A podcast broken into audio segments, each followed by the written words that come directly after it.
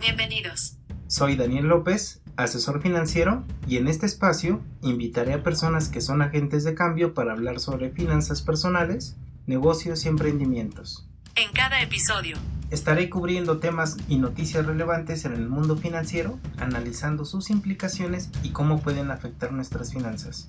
y lo mejor, Aquí podrás encontrar ese hack o componente para crecer financieramente.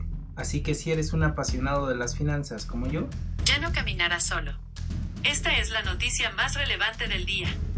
deudores alimentarios no podrán ocupar cargos, tramitar documentos oficiales ni salir de México. Este lunes quedó publicado en el Diario Oficial de la Federación un decreto que crea el Registro Nacional de Obligaciones Alimentarias por sus siglas RNOA. Ahora los papás tóxicos que no quieran dar la manutención, que estén inscritos en este registro, no podrán ser candidatos a puestos de elección popular, ya no digamos a ser jueces o magistrados. No podrán ni salir del país, realizar trámites como la obtención de licencia, pasaporte o casarse por el registro civil. Con ello se busca proteger de manera efectiva la satisfacción de las necesidades alimentarias de los niños y adolescentes en México. Y ahora los papis tóxicos que no cumplan con la pensión a partir de los 90 días de atraso podrán aparecer aquí.